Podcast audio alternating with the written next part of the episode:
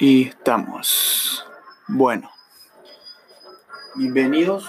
Para que pase el auto. Ahí está. Bueno.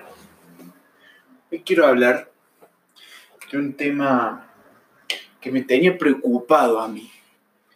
Estaba pensando mucho tiempo. Estaba pensando que cuando desarrollamos una habilidad, asegurarme que sea la habilidad adecuada ¿Por qué? Porque muchas veces nos dicen que sigamos en lo que, en lo que somos buenos, que sigamos algo lo que llaman, en lo, para lo que hayamos nacido, algo en lo que seamos buenos de natural, naturalmente, algo en lo que seamos buenos porque tenemos un don, que seamos buenos porque, porque nacimos con eso de forma natural. Yo estaba pensando mucho en eso, porque digo, ¿qué pasa si elijo una habilidad para la cual no nací? ¿Qué pasa si me equivoco eligiendo una habilidad que a lo mejor no soy realmente bueno? A lo mejor me encanta hacerla, pero no sé si soy bueno para hacerla, no sé si soy bueno. Y al final cuando le haya dedicado casi toda mi vida, no quiero terminar siendo un mediocre en esa habilidad. Pero algo que me gusta. Y si no nací para eso, ¿qué va a pasar? Mira, estuve investigando, estuve viendo y encontré un concepto. Encontré un concepto muy curioso, muy, muy grosso. Y si estoy acá es para compartírtelo y para llegar a una conclusión, a un punto, a un final y acabar con esta con esta incógnita, esta incógnita de para elegir algo tengo que ser bueno, tengo que tener un don para hacer algo que quiero hacer. Si quiero ser futbolista, tengo que tener el don de futbolista. Si quiero ser un orador, tengo que nacer siendo bueno para hablar en público. Si quiero ser ilustrador, tengo que ser bueno escribiendo, dibujando. Esas preguntas las vamos a responder ahora. Las vamos a responder porque son preguntas que yo me estaba haciendo. Y ahora te las quiero responder. ¿Estás listo? Vamos. bueno. Este, hay un libro em, que nos habla de, de esto que te estaba hablando, de las habilidades. Y es un libro que trata mucho de estos conceptos y que llega a conclusiones interesantes. Y como punto final, nos ofrece dos fórmulas, dos fórmulas matemáticas, aunque no lo creas, que nos van a dar esa respuesta, la respuesta, esa incógnita que estamos buscando ahora. Mira, antes que nada, la respuesta te lo voy a dar ahora. Es simple y sencilla importa mucho más, importa mucho más el esfuerzo, el tiempo de práctica dedicado que el talento en sí. Importa mucho más cuánto tiempo, cuánta pasión le dediques que el don que tengas al principio. Puede ser bueno o no puede ser bueno al principio. Pero si no le dedicas lo suficiente, el suficiente tiempo para desarrollarlo, crecerlo, hacerlo fuerte, no va a llegar a ningún lado. Si no le dedicas tiempo, pasión, empeño, desarrollo a esa habilidad, a pesar de que tengas el don, no va a llegar a ningún lado. No va a llegar a ningún lado. O sea, que creamos o no, la dedicación, la perseverancia que le tengamos una habilidad va a ser mucho más importante, mucho más importante que el don inicial que tengamos. Esa es la respuesta básica. Y en este libro hablan de un experimento. Dice que aunque creamos, aunque digamos, y aunque muchos digan que el esfuerzo es mucho más importante que el don, en el fondo lo siguen creyendo. Siguen creyendo que el don es más importante que el esfuerzo. Y esto lo comprueba en un experimento que hace, en el que dos, dos artistas tocando un violín son grabados. A la gente que va a evaluar esos artistas se le dice que un artista nació con un don, el don de tocar el violín. El otro artista nació sin don. Sin embargo, dedicó mucho esfuerzo y dedicación. Estos dos artistas tocaron la canción y eh, este, fueron evaluados. Fue evaluado por gente y a esta gente se le dijo lo que te acabo de decir. Uno tiene un don y el otro dedicó mucho esfuerzo a pesar de no haber tenido un don. Y ambos lo escucharon. Y la mayoría dijo que sonaba mejor el que tenía el don. Todos dijeron que el que tenía el don con nacimiento, de nacimiento, tocaba mejor el violín. Pero pasa algo. Ese no es todo el experimento final. Ocultaron algo los científicos. Resulta que eran el mismo artista, eran el mismo violinista. Se le hizo creer que eran artistas diferentes, cuando en realidad eran uno solo. Conclusión, en el fondo la, gente sigue creyendo que el don es más importante que el esfuerzo. Eso no tiene sentido. Te lo acabo de demostrar. Así que es eso. Después el autor de este libro sigue y nos habla de este, la fórmula. La fórmula que te voy a hablar ahora, la fórmula que te voy a mostrar ahora, habla lo siguiente. el don o la... Sí, vamos a decirle don. El don de nacimiento que tenés por el esfuerzo es igual a la habilidad. Si vos tenés, no tenés don prácticamente, vamos a ponerle uno pero te esfuerzas un montón. Tres, el esfuerzo en la habilidad final va a ser tres. Tres por uno, tres. Uno de don, tres de, tres de esfuerzo es igual a tres. Tres de habilidad. Comparado con alguien que sí tiene tres de don, pero uno de esfuerzo,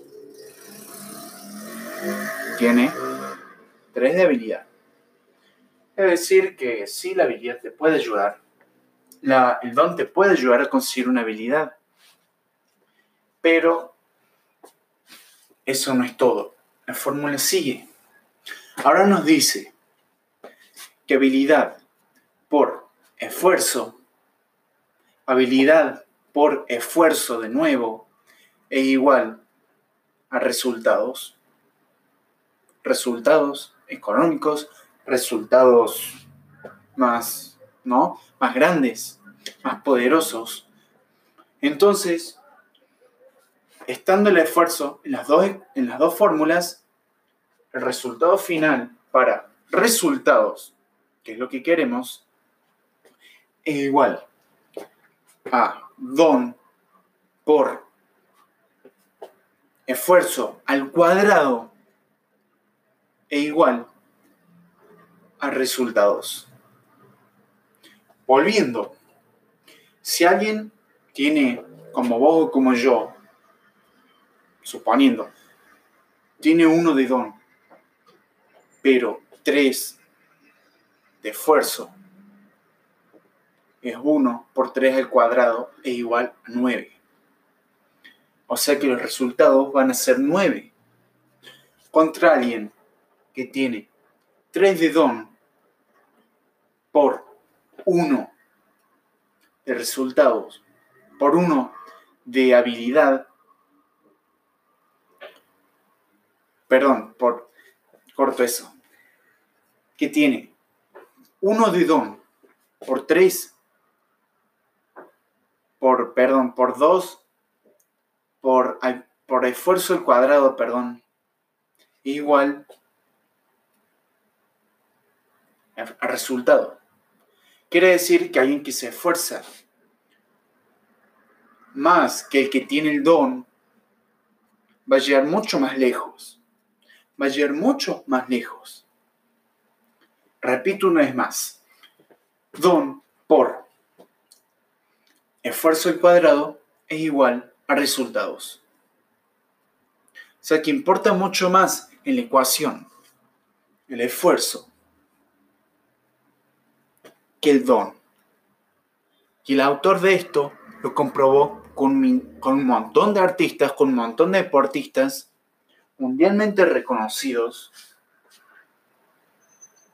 Y llegó a esta conclusión de que es mucho más importante el esfuerzo el tiempo, la práctica, que el don. Lo que nos va a llevar a los resultados.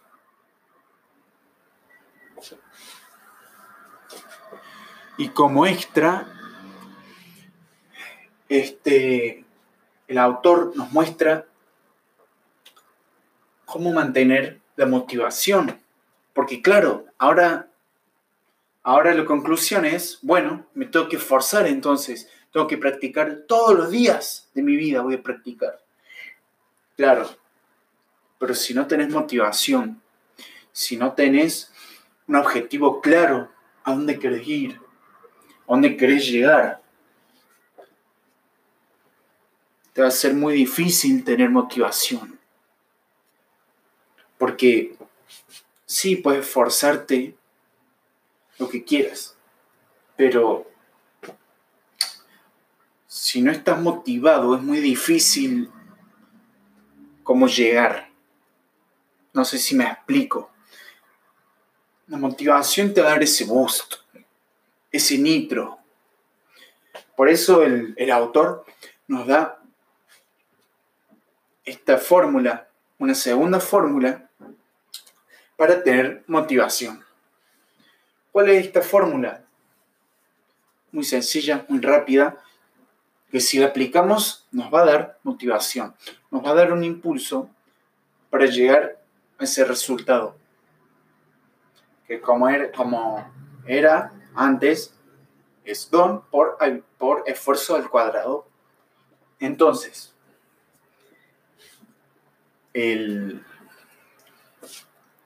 la fórmula se basa en dos conceptos. La visión y este, los objetivos mínimos por día o los objetivos mínimos alcanzables. ¿A qué me refiero? Cuando tenemos una visión,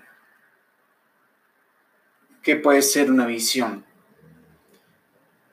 Por ejemplo, si quiero ser artista, mi visión puede ser ser un artista mundialmente reconocido, vendiendo obras en millones de dólares y ayudando a fundaciones para que puedan salir de la pobreza, por ejemplo.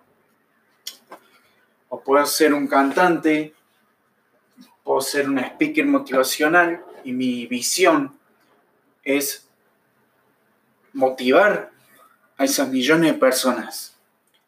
Esa es una visión, algo que es más grande de vos, algo que está más allá de tu ser. ¿Por qué? ¿Por qué está más allá de tu ser? Porque está ayudando a otras personas. Si la visión es más grande que vos, o sea, que abarque otras personas, es una buena visión, es una visión grande. Y eso te da motivación. Pero claro, si tenemos una motivación gigante y queremos llegar a lo más alto del mundo, pero estamos acá todavía, nos va a entrar ansiedad. Porque decimos, bueno, tengo que ir ahí, pero está muy alto. Es como querer escalar el Monte Everest sin equipo, sin ruta, sin guía. No sabes qué hacer, no sabes a dónde ir, por dónde empezar. No tengo idea.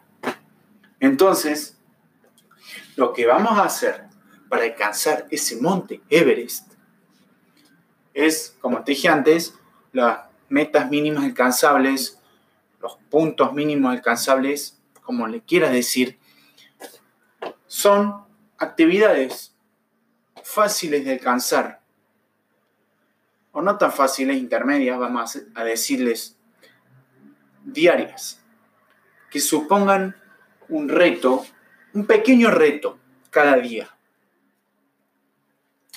Un día puede ser ponerme, comprarme el mapa para ir al Monte Everest.